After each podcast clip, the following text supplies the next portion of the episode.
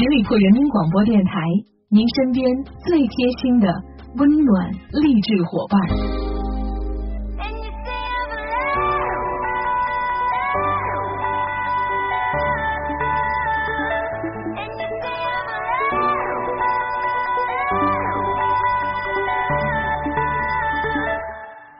嗨，我各位亲爱的小伙伴们，欢迎你们继续锁定十里铺人民广播电台的精彩节目。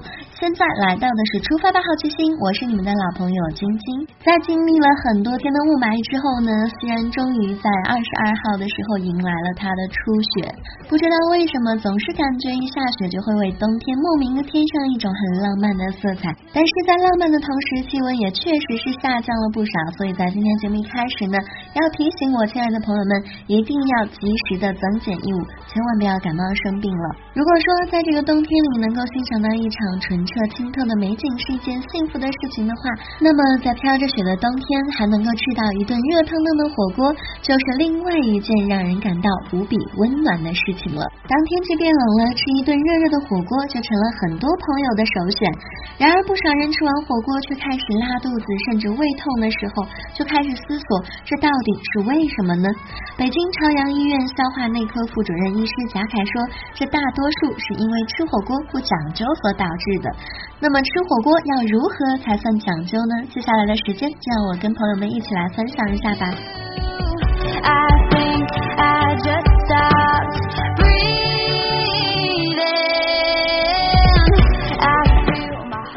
一个讲究的呢，就是它的吃法。总结起来就是一句话：涮的时候急不得。我们都知道，当锅里的水开之后呢，就可以开始涮菜了。不过呢，涮的时候可千万不能急。很多人涮火锅，肉刚刚从水面浮起来就开始吃了，认为这样的肉呢口感会更加的嫩。殊不知，没有被充分加热的食材可能会带来寄生虫或者是细菌的污染。说完煮呢，吃也是有学问的，不能够贪图一时爽快而吃太烫的食物。此外呢，火锅的汤虽然新鲜美味，但是火锅汤煮的越久，它里面含有的烟硝酸盐的含量就越高，对胃肠道的黏膜也会造成损伤。所以想来上一碗火锅汤的话呢，一定要趁早喝了。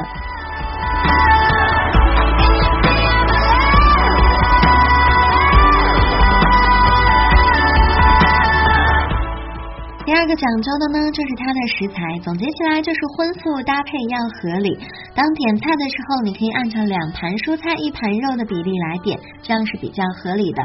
而且蔬菜的种类呢，也尽可能的要多样化，可以选择对身体益处较大的菠菜、西兰花、生菜、菌藻类的食物也是非常好的，既可以清理消化道，还有助于减肥。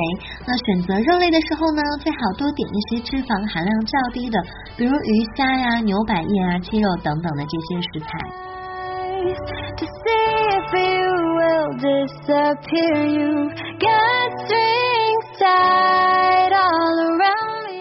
第三个讲究的呢，就是它的酱料了。那麻酱呢，加点醋是最好的。营养专家表示，一般的火锅汤底本身呢，就含有大量的油和盐。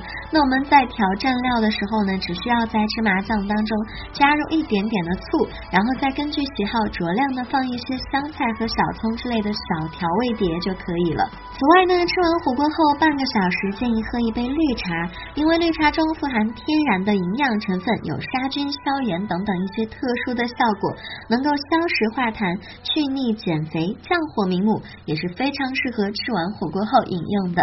所以吃火锅的学问，大家都掌握了吗？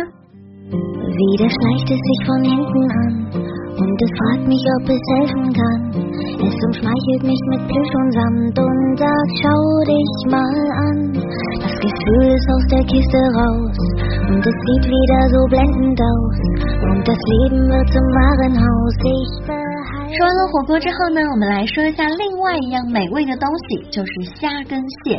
相信很多朋友都很喜欢吃这两种海鲜吧？那吃过虾蟹的人呢，都知道在没有入锅之前，它们的颜色都是灰白的，但是出锅了之后呢，它们的身体的颜色就好像施了魔法似的，就变成了红色。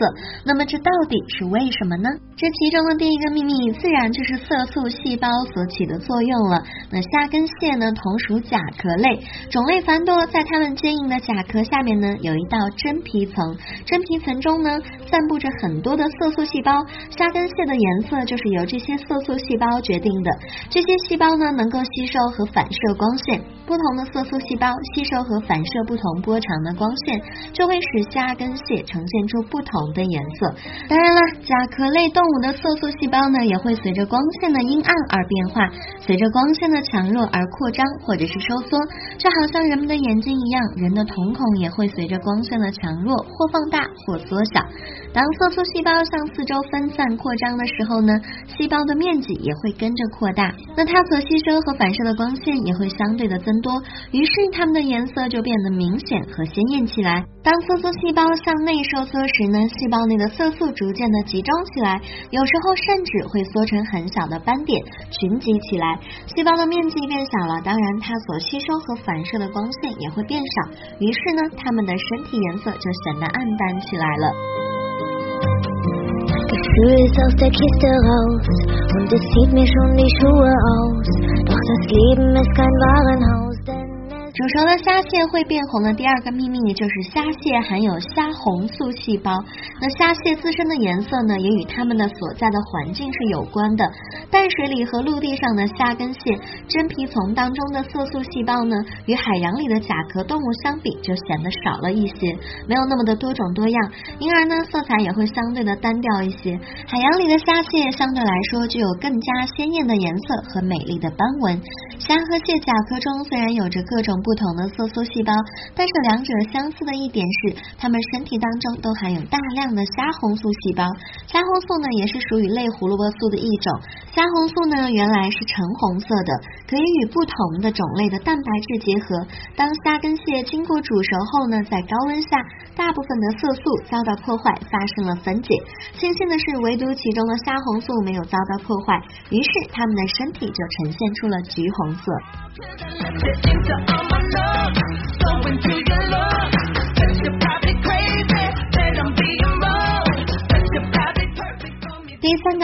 自然是因为虾红素的分布不均了。虾蟹的背部呢，虾红素是比较多的，因此颜色呢就会显得更加的红一些。而腹肢的下部虾红素少，所以颜色就显得淡一些。还有的地方没有虾红素的存在，比如说蟹的腹部，即使再高的温度蒸煮，也不会出现红色，仍然是白色的。除了虾蟹，其他的甲壳类动物也都是如此。不论它们原来是什么颜色的，只要将它们加热，它们的体色。都会变成红红色，这个呢是因为它们体内的色素蛋白质受热变性，原来与蛋白质结合的色素从中逃离出来，并显露出了红色。所以煮熟的虾蟹为什么会变红？现在朋友们知道了吗？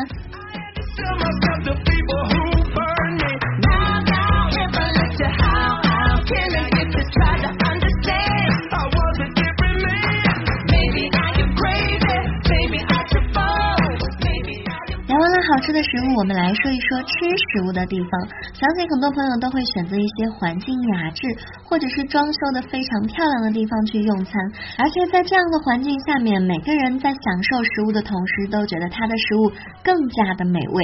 其实，在这个中间也蕴藏着一个小秘密，就是装修的金碧辉煌的餐厅，只是为了让你多多的消费。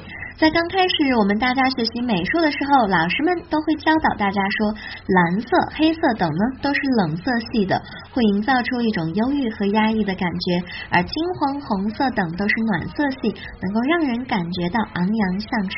不仅在绘画，在装修建筑等许多的方面，使用什么颜色都是非常有讲究的。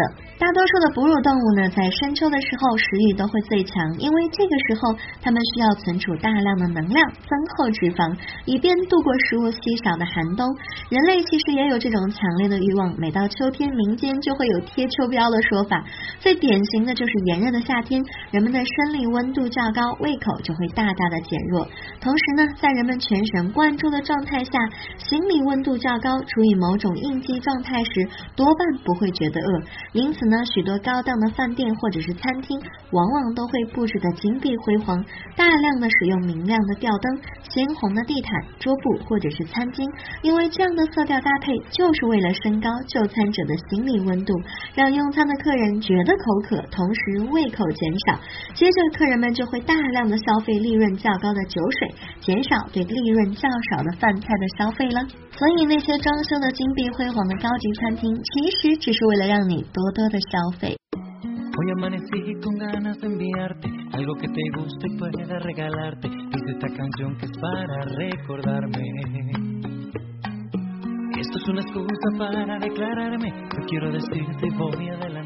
好了，接下来的时间里呢，我要问朋友们一个问题：如果说此时此刻你的手指受了一点点小伤，有多少朋友会下意识的舔舔自己的伤口呢？也许您认为舔舔伤口就可以促进伤口的愈合了。在这里要告诉大家的是，当人和动物受伤后，经常都会本能的舔舐伤口。在英文中呢，舔舐伤口也被赋予了失败后追求复原的意思。人们在舔舐伤口后仍然保持着健康的状态，说明这并没有太大的坏处。但是舔舐伤口真的能够让伤口愈合吗？或者是说它只是一种心理安慰呢？二零零八年，荷兰研究人员发现唾液对伤口有益，其中的组胺素呢不仅能够杀死细菌、预防感染，还能够加速伤口的愈合。另外一个好处是舔舐伤口有清洁的作用，可以清除伤口的灰尘、受感染的组织和其他的污垢。当然了，也有风险，因为口腔也是滋生细菌的场所。每毫升唾液当中就有六百种不同种类的一亿个细菌，这些细菌呢是造成牙龈病和蛀牙的主要原因。因此，免疫力低下的人最好就不要舔舐伤口了。动物舔舐伤口是因为别无选择，但是人类已经懂得了如何处理伤口。让宠物舔舐你的伤口，或许不会让你生病，但是也有一定的风险。所以在你真正受伤的时候，嘴巴它是用来求救的。如果是小伤口，创可贴也是一个不错的选择。好了，跟大家分享了这么多，以上呢就是今天节目的全部内容了。如果你对我的节目有什么好的意见建议，都欢迎在下方留言，我看到的话呢会及时的回复大家。同时，继续欢迎朋友们来关注我们十里铺人民广播电台的微信公众号，每一天都会有精彩的内容发送给大家。如果你还想跟我们的其他的听众朋友跟主播进行交流互动的话，欢迎加入我们的 QQ 收听友群的大家族吧，群号是幺六零零五零三三幺六零零五零三三。最后再次感谢大家的聆听，我们下个周五再会吧，周末愉快，拜拜。本期节目由十里铺人民广播电台制作播出。了解更多的资讯，请关注十里铺人民广播电台的公众微信和新浪、腾讯的官方微博。感谢收听，我们明天再见。